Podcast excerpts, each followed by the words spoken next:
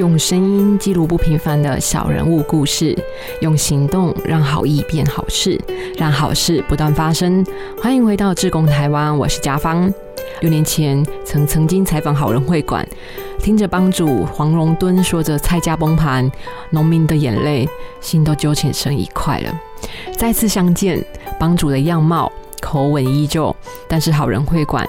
随着看见不同的需要，有了更多想要做的事。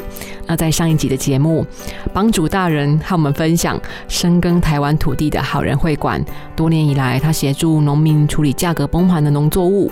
那面对不同的水果啊，或是蔬菜，他们不只要行销，还要变魔术。帮主说，没有不能用的东西，只有化腐朽为神奇。那接下来的时间，我们要继续来听听。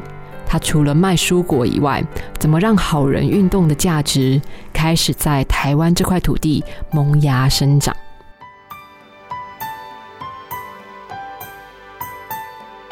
丰收帮农民，那没有丰收就是救灾吗？好人帮一直以来就是在别人有需要的时候挺身而出，那甚至其实已经发展成为一个救灾系统了。我们在帮农民的时候，就同时在做家具银行了。它的情形是这样哈。就是台湾的宝岛丰收没有灾害，丰收就崩盘。所以丰收崩盘的时候，我们就帮忙卖农产品。那没有丰收，就这个情况，就台风来了。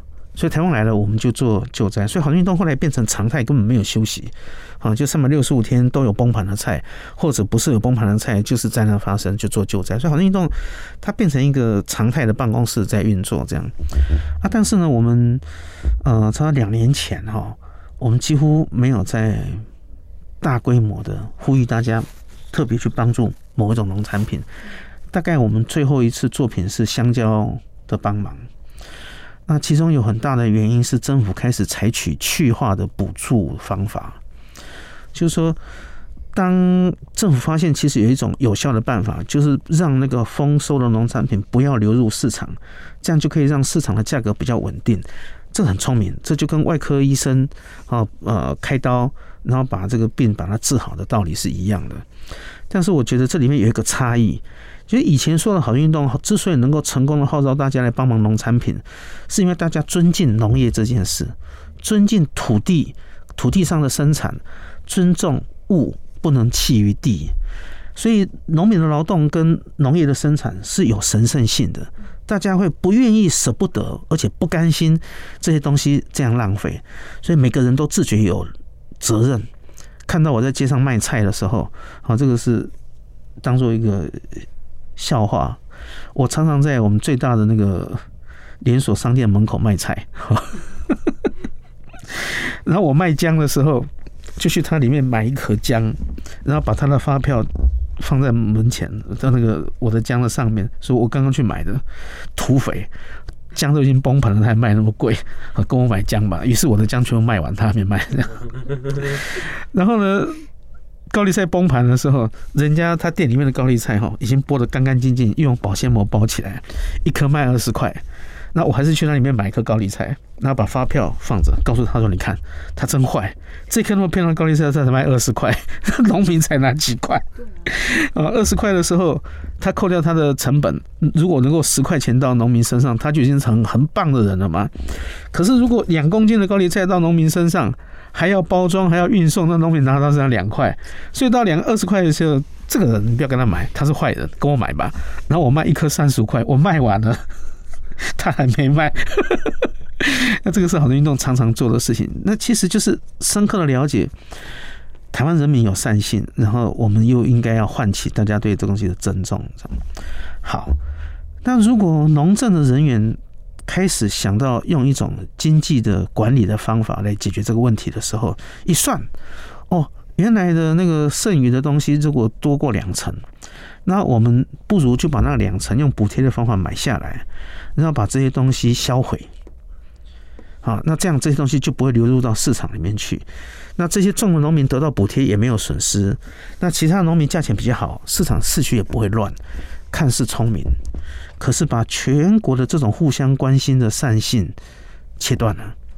很多人刚才想，政府竟然补贴了香蕉的农民。农会的工作人员拿着镰刀就当着电视机的面前，把那个那么漂亮的香蕉一刀就把它砍掉。大家心里想，那我还怎么帮忙呢？我我为什么要再帮忙呢？或者那个蔬菜太多的时候，就拿那个石灰把它往那个菜已经都载到台北的国菜市场，把它撒下去。那那这些东西，啊，本来大家有的热情跟热心，老实讲受到很严重的打击。农民也从本来的神圣的生劳动者、生产者，变成那你就是投机嘛？叫你不要种，你为什么要种呢？那当时。大家都变成这样子的心态的时候，这个社会的动员的力量就瓦解了。好，这个是我都一点都不认为。当我们是一个很成熟的社会，我们不该，我们不应该有社会保险。我们这个社会本来就应该有保险，每个人都应该去投资投对自己有帮助的保险，不管是公共部门的保险或私人领域的保险。可是不代表有了保险，人就可以不用互相尊重。或者互相帮忙，好，那这个事情是好运动。其实，在上次的香蕉成功做了香蕉的救援之后，我们大概后来面对的几个事情，都觉得很无力，也很难过。我希望这段访问哈，可以让那个一样台中的我们台湾的农政单位，其实在台中嘛哈，在南投，还有中央的这个官员要知道。不是这个方法不对，但这个方法没有文化，不高明，没有神圣，没有光辉。呃，也不是说好运动就了不起，但是好运动的每一个参与者都自觉做了好事，啊，农民也觉得做了好事。好，所以我们应该怎么样引导老百姓尊重农民跟尊重土地的生产，调整我们自己的生活方式。尽量的吃当季，吃本土，然后作为农民或土地的后盾，这恐怕比较重要。哦，就是这样。而且像这一次的粮疫情，就是一样的。明明我们疫情已经发生，全国收入都减少，结果我们把力量都放在都市里面生活哈，这个失业的哈，这个很紧急的事情的处理，我没有看到那些农业收入很低的人，他的农产品价格全年度都很低。那个全年度很低，到底代表什么意思？哪些东西生产过多，哪些其实不是？代表什么意义？应该怎么分析？社会怎么应用？啊？讨论的很少。那这个是我们对农民的帮助虽然降低，但是因为差不多也是这个时候，花莲就发生地震，所以我们在花莲就设了，呃，老实讲是比较常态的家具银行。那其他在台湾的各地的救灾的情况，是灾难发生去做紧急救灾，然后会持续的把家具往灾区送。好，除了做好事，还要把事情做对。如果能够让它变成结构化更好，老师你一直很强调这一个原则。那这个救灾的结构又是怎么进行的啊？那救灾的时候，像这种就是现场知道的情况。再过来，如果像乌来的那种情况，土石流已经进来了，所以在国军进去，马路开始打通，全部都是泥巴。那接下来就会看到屋子里面东西往外丢。丢出来的是椅子，是床，是床垫，是衣柜，是电视。慢慢冰箱会跑出来，就会知道全村的人都需要哪一种家具了。所以常常很多人就说：“啊，黄老师，你做这件事情是不是已经有很多社工，所以去做了很多调查？”我说：“我如果做些调查哦，我才不要了，我宁可他去帮我搬家具。”他说：“那你怎么知道要带什么东西过去？”我说：“当然，知道。你看那垃圾桶里面丢出来是什么？不是，是垃圾堆里面。”到灾难发生的时候，其实不是垃圾堆，就是那个大马路就会被堆堆堆堆一堆这样。你说那里面是什么？你就可以知道缺什么。而你一定要做很精准的调查，再做很精准的运输，还是它几乎是全村五六十户、七八十户或一百多户的人都需要呢？那你还调查什么？你先赶快一直来，来到满了多了就把它送到下一个部落去。那就是多了你就停下来就好了，几乎不用再做调查了，而是认真的从没有受灾的地方去劝大家。哦，有同居的，赶快早点结婚；还没在一起的，尽早在一起。然后把你家的床捐出来，或者把你的冰箱捐出来，尽快的把它集中，然后把它送出去。啊，这个是实际的经验。这样，那这些实际的经验就从，一种是农产品怎么帮忙，自工怎么进去，接下来就是家具怎么进去。那像台南围观大楼的地震的时候，呃，那个情况是大楼倒掉。政府开始协助他们在外面租房子。那租了房子的人，其实几乎是又要恢复生计，然后又不可能再买新家具。所以那个时候我们的做法非常简单，就跟台南市政府要求一个走廊，一个公部门。就很多那个政府大楼不是漂漂亮亮，对不对哈？然后那个长官的车子可以开到门口，长官从那里下车啊，对不对？好像总统府这样走进去。我觉得那个走廊很好用，我说那个走廊可不可以借我们放家具？那我们的做法就是家具到之后，直接把家具卸下来，然后任何的灾民只要去那里贴上贴纸，那个东西就是你的。好，你自己运走，或者是我们来说再帮你运走也可以，这样子来运作家具银行。那乌来的情况也是一样哈，就。乌来的情况是在台北一集结东西出发，就在网络上公告这一趟有什么东西，然后卸下去就大家带走，卸下去大家带走，这样连续工作四十天，然后围冠是连续工作四个月左右，东石布袋是连续工作半年，因为那个六个村子受灾啊，所以这个事情哎，我们已经很有经验了哈。那这个经验就知道，台湾需要一个大型物资的输送系统。在灾难发生的时候，可以从不同的地方把可以待用的或者是堪用的家具先给他用，让他的恢复期把它缓冲成半年或一年，他存到一钱再换一些新的家具。好，这个是我们的一种做法。哦，所以是天灾之后把家具暂时出借给受灾户，那去维持他的生活品质。等到这些居民重新修好自己的家，出借的家具就会再次回到银行。那有借有还这样子的模式，其实在急难里面就会变成是一盏明灯，也会让灾区的民众有东山再起的能力。呃，已经告诉大家说。已经不用讲了嘛，都知道台湾啊，我们只能说幸运没有受灾。正常台湾在这个气候状况之下，本来就有一些地方会需要这种补充，所以会劝向这个公庙普渡，把东西留存下来。留存下来呢，把它放到仓库里面。灾难发生的时候，卡车直接进去，物资就已经有了。那如果像这两年台湾很顺利，啊，很幸运啊，我们很幸运的时候，那台风就跑到日本、跑到韩国或 跑到大陆去嘛。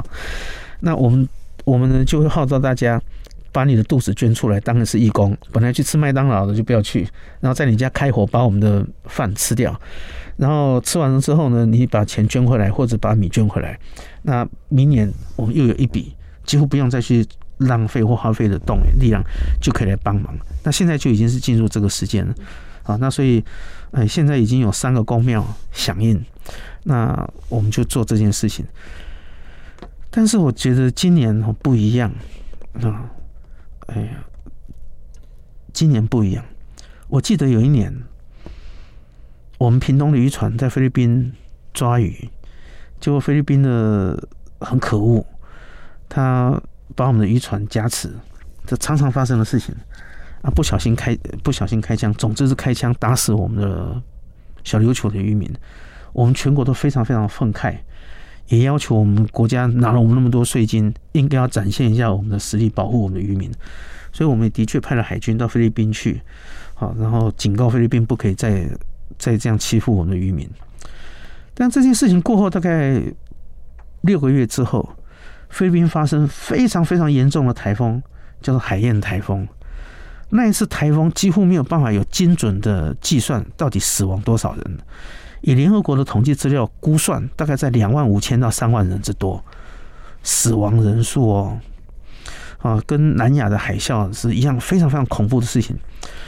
可是我们台湾在海燕台风发生跟发生之后，我们所采取的行动很少，或者我们知道很少，然后就这样过去了。像我觉得台湾如果今年，你看哦，已经现在这段时间。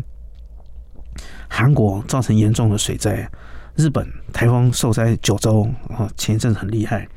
那大陆连续的长江、黄河都进入这个水患的时期，所以我们除了希望别人不要在武力上冒犯我们、欺负我们，我们有时候也不要忘记，我们是国际社会的一员，在我们有能力的时候，我们应该要帮助别人。然后当灾害因为气候异常，有人解释说，因为太平洋的温度升高可能一度了，所以造成那个气候的方向变了。哦，我觉得这是好像是合理的这样，但是我们的累积的时间还不够，不了解全部的情况。但是每次我都认为不应该幸灾乐祸，而应该把这个国际救援的这种眼光啊，当做我们作为国际社会的一环。所以，假如说，呃，像我现在告诉我的捐赠者，捐赠给好人会馆的东西，我们从来不会做免费的再把它赠送给别人。啊，就是说救灾的时候是免费赠送，但是如果大家误以为说捐给好人运动东西，啊，在没有灾害的时候就要免费的到部落去送给弱势的人，好人运动几乎不做这件事。啊，我们我们很不希望说，为了要要做这件事情，把部落里面本来的勤劳或者那个肌肉会变成条状的，变得跟我一样肥肥的这样。啊，那这个是一个呃阿美族的长老跟我讲的一段话，我觉得非常深刻。他说，那阿美族人在山地里面跑，所以他肌肉其实是条状的，啊，像那个鹿或山羊一样这样。那这个老人家走了这样哈。那我常常想说，如果我们自己做好人，然后把别人本来可以在山野里面生活的能力偷走了，那不见得是好事这样。那所以，好运动万一碰到台风没有来，或很幸运的台风没有来的处理方法啊，有两种。一种我们会举行恩典小铺，然后呢，让大家用原来的价钱，弱势地区哦哈，就是一般没有用三分之一或四分之一的价格来购买，然后再把这笔钱存成下次救灾的力量，或者借大家的肚子把米吃掉，以后把米换回来。这第一种。第二种，我们已经想把像。如果今年的米没有问题的话，我们其实很希望把它捐给印尼、菲律宾或者大陆地区，啊，就是很大家很勇敢的做一次。那好运动，比如说已经结余下来的米，每年至少都有十吨以上。好，那我们想，就大家必须要理解，好运动会做这件事。好，他他不会只是说，呃，像经常台湾的情况，就是。在做很多赠送。哎，老师，我有一个很好奇的地方啊，就是呃，因为你参与了这么多的救灾的活动嘛。但是救灾现场，你刚刚说的很轻描淡写，但是应该是蛮紧张、很危险的吧？那你为什么会这么奋不顾身？还有就是你这么拼命的大声疾呼、摇旗呐喊的过程当中啊，有没有让你比较印象深刻或是感动的啊？很多了哈，可以举个例子来跟我们分享吗？我们台湾有一个很大的鞋公司很赚钱嘛，叫蓝六，对不对哈？蓝六，我们在乌来救灾的时候。那个其实那个有两户人家是被土石流直接冲到山沟里面，就屋子都不不存在的这样子，哎，然后没有家可以回去了这样。然后当我们在那里救灾的时候，慢慢的就跟这两户人家就接触上了这样。哎，我们并没有特别做个案，我们还是一样全面性的在那里做清理工作帮忙啊，然后这些东西。那那一天他就跟我讲说，哎，那个黄大哥，黄大哥。能不能有两双鞋子了？我连鞋子都没有了，可不可以给我两双鞋子？我说搞什么？他说你没有两双鞋子。他说我就是那个家被冲走的那一个。这样，我说哇，好好好好好好。这两双鞋子你脚多大？他跟我强调说，我放在心里这样。但事实上，我我回头呢，跟跟那个男友的那个。其实是跟那个小姐讲说：“哎，你可不可以帮我清一清？你们有没有卖不掉的鞋子给我？那我需要几双鞋子？那大小是这样。结果他们公司内部嘚嘚嘚不晓得怎么样讨论这样，然后就告诉我说，我们总共有四百多双鞋子要捐给你们。然后那个是全新的高级的男用的鞋子。那我们在这边说，哎，有需要再拿，没有需要不要拿。好，那个情况是怎么回事啊？就是灾难发生的时候。”真的是土石流进来的人家很惨，那我们也第一个动作尽量把它打扫干净之后，瓷器解边，国军也离开了。那个人呢，几乎是双手空空的面对那个灾难走掉之后的空房子，所以什么都没有啊。所以我们第一卡车进去，第二次卡车进去，那个家其实很快就起来了。哎，那个来帮忙的就问我说：“哎，那个黄先生。”我不晓得他比较幸运还是我比较不幸运哈，就是那个水淹到他们家，你就很一直问他你们缺什么？你们缺什么？他说你可以来我家一下吗？我说怎样？你家没怎样？他说不是啊，反正你可以来我家一下吗？我就被他拖去他家。他说我家没有土石流来啊，可是我家本来什么就都没有啊，你可以给我一点吗？这就是当气候异常的时候，如果是发生在都市地区，不会有这种事。可是因为本来其他地方的防灾能力比较弱，因为这些地方本来就已经比较穷跟弱势，所以像在崇德那个河中救灾的经验就是这样。为什么会在那里几乎进行长达半年？就是因为呃大家都依赖那个水泥公司在上班，所以能够去那里工作，并不是全部村子的人。那其他地方土石流下来之后，能耕种的地方都铺上那个石砾了，没有办法耕种，没有办法恢复。失业没有工作，又已经产业条件这样的时候，穷的人就多啊，所以我们就变成小孩子的床、小孩子的书桌就开始进去。那一样的乌来的例子，那两双鞋子带了四百双，其实不是，就变成那个父亲节的礼物。给里面的人呢，可以挑一双鞋子给他家里的某一个人。像这些事情，嗯，已经都不是个案了。就是每次灾害只要是出台北市的地方发生，就会经常看到这种例子。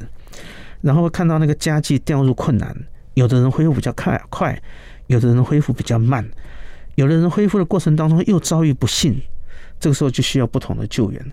我举个例子啊，比如说像台东那一次风很大，几乎所有的农产品都倒掉以外，很多屋顶都被吹走。屋顶上面有一颗装水的水塔，嗯，在我们台北或者台中到处不是都都看不到，就应该有这种功能嘛，自来水就进来。但是在乡下地方，其实都有一个不锈钢的水塔放在那屋顶上面。那台风来，那个水塔吹掉了，就买一个把它装起来就好了。可事实上不是。当同时有两三百户人家或上千户人家的屋顶被掀掉、屋子破损、水塔没有的时候，那个台东市的水电行跟他的这个五金行来不及供应这么多的这些人力跟这个设备，那个水桶的价钱马上升高，然后工人呢开始出现一天要价五千块的情况，还大家抢工。可是才隔一段路没有多远的高雄市，一大堆人没有办法就业。所以，如果很厉害啊，或者是劳动部门能够帮上忙，把有证照的人在这里设工作点，让他们来这边找可靠的工人进去做。第一个工钱不会那么高，农大家受灾的时间也不用拖那么久。就即使我们台湾这么进步的地方，而且这么密集，老实讲，互助的工具啊、互助的效能啊、互助的系统也都还不够。哎，这也是就是讲的那个食物的事情啊，这些例子。那像。感人事情就很多了哈，比如说像在东石布袋，我其实第一趟去哈啊路不熟，所以进入到这个村子到下一个村子问路，那问路碰到一个一个中年人穿着短裤，然后已经都泡在水里面嘛，我跟他问路，然后到这边去送送了一个礼拜，他跟我讲说，哎你就是上次碰到我的那个啊你你可不可以也来我们这里？然后像这样的人呢，他就变成村子里面的联络人，然后再。村子里面，透过我们，或者说我们透过他一起推动了救灾的事情。台东也是一样，我们大概台东跟河中都是跟槟榔摊合作，就槟榔摊老板娘变成我们的社工员，然后你帮我们了解村子的情况，没有那村子的情报都到哪里去啊？然后呢，他们自己理出一个顺序，说村子里面怎么来动员，那这些人的能力也被提高，信任度也提高啊，其实都做得非常好。啊，台东我们的家具银行是跟五个槟榔摊合作，啊，河中是跟一个槟榔的妈妈合作，好，大概都是这样。那在疫情很严重的时候，就引发了口罩之乱嘛。那发起帮移工制作布口罩这件事情，好人帮又是怎么执行的？啊？好，这个是一个新的题目了。就说好人运动以前都是做农民啊受灾的事情，这样。那花莲大地震的时候，哈。花莲的房子倒掉很多，那其实我我刚好身边有几个国际职工，那有一个来自印尼的国际职工，呃，跟我一起工作。那本来是应该在这个地震发生的那个礼拜是他旅游时间，他工作自工时间报名二十一天，然后后面的七天就可以在台湾玩一玩这样。结果他当他要离开的那一天，花莲发生地震，结果这个印尼的这个大学生就留下来帮我忙，这样。那这个帮忙后来回去了，这个印尼学生一直邀我去他家，然后我们去了之后呢，觉得这一些国际职工其实做的非常好，这样。那其实回过头来就觉得说，啊，应该既然都印尼人来，他应该去看看印尼人在台湾的情况。那我们其实都看到很多呃照顾者是印尼人，其实还有很多人是厂工，就在工厂里面工作的印尼工人，还有很多人是在渔港里面工作的渔工。那渔工呢，因为像这个呃大的渔港哈，渔工的生活条件比较好。甚至雇主会在岸边啊，像苏澳港会租房子给他们住，那就大家住在那里，降低生活费用啊，生活条件比较好。但是除了这个比较大的渔港以外，很多的渔工必须睡船上，生活在船上，吃喝住都在船上。大概以前更不好，以前我们的管理就是，嗯，台风来的时候，哦，那种真的在船上的渔工才能够靠岸。啊，现在已经开放了这样，啊，所以我们大概从几年前。救灾如果这个救灾品剩余的时候，我们就开始到渔港去发送给印尼、菲律宾啊，有时候是越南的这个渔工。原因是什么？因为这几个国家没有我们台湾的冬天，所以这些渔工到台湾来的时候呢，就以为全世界都一样这样。然后到台湾变秋天的时候，他就变很冷；到冬天的时候，他如果还没有赚到钱，他就很惨这样。那所以我们那个时候就开始把外套、夹克。帽子、围巾、手套开始留下来送给这些渔工，这样啊，送渔工就变成我们跟渔工有一定的接触跟了解。那这一次呢，这个口罩的事情哈，就台湾这个社会已经不是只是台湾人的社会，我们这个社会其实是有很多外国朋友在帮我们生活，因为我们很多工作没人要做了嘛，人口又变了，所以我们的外劳的总人数已经比我们原住民总人数还高。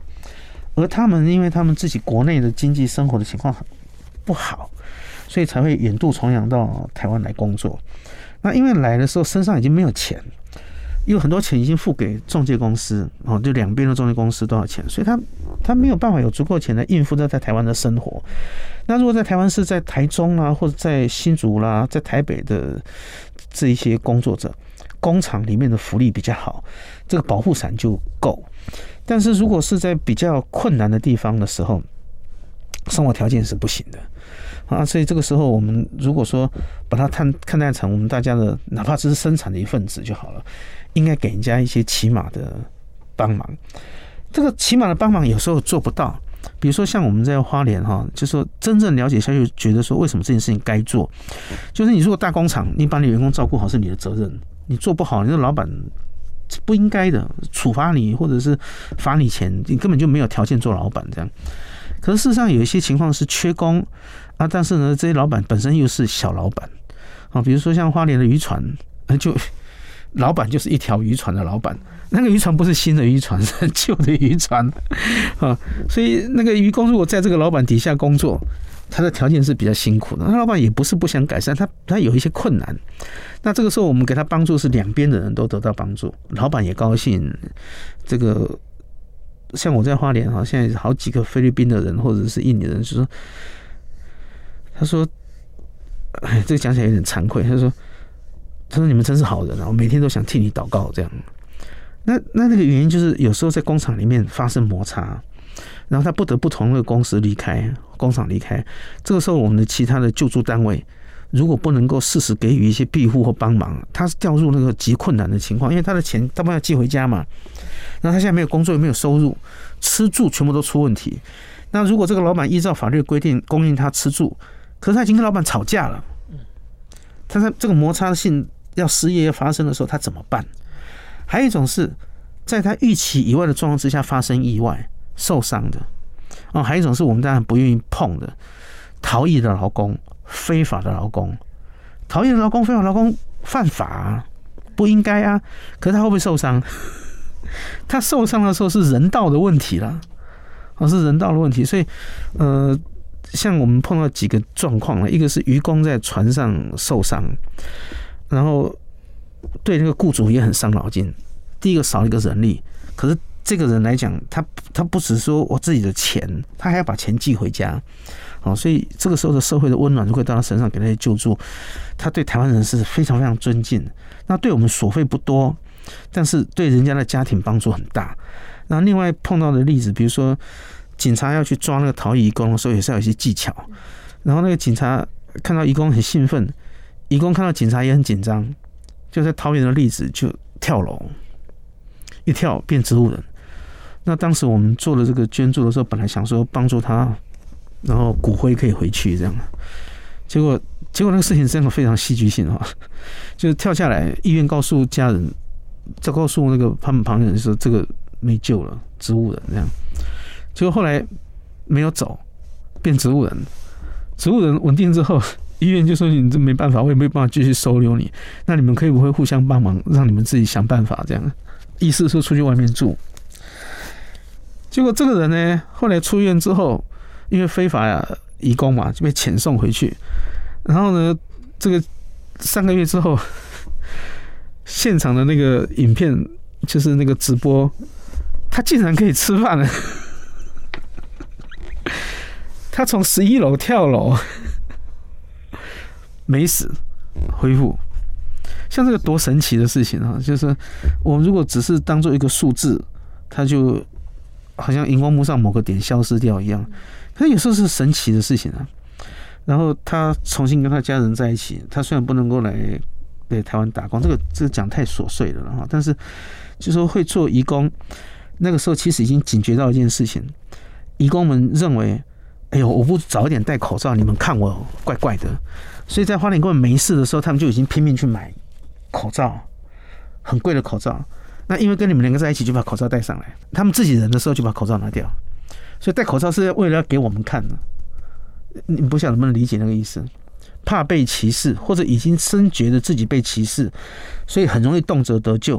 所以不如我自己很安分的先去买口罩来戴。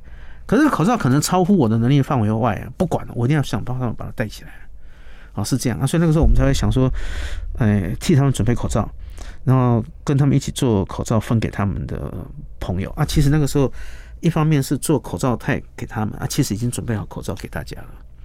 然后，反正就是前面因为送愚公，后面做口罩就就更发生更多的这个愚公的事情发生。那好运动是觉得必须把这些人想在台湾社会的一份子。从休闲活动到志愿服务，其实每一次风吹雨打的冒险哦，都让帮主啊，还有伙伴们的向心力能够更加的凝聚。那从此，我就变成了我们好人运动的价值，也开始在台湾这块土地萌芽生长哦。听众朋友，你也自动成为好人帮的一员了吗？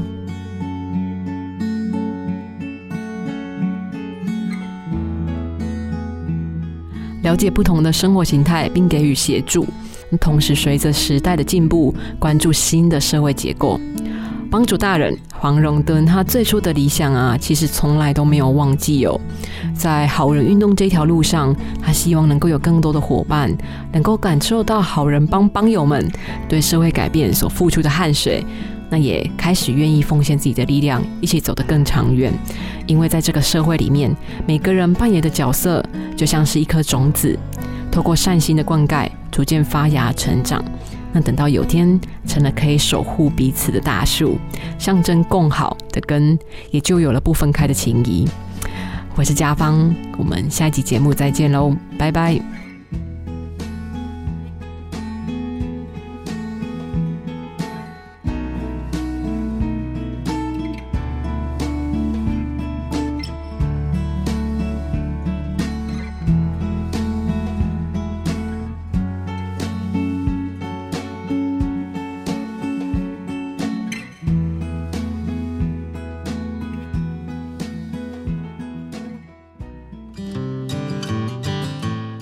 旦投入志工的行列之后，我觉得是自己收获最大。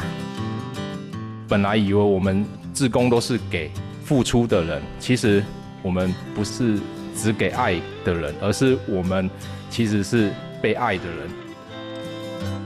施与受一同蒙福，车王电子邀您一起共创志工台湾。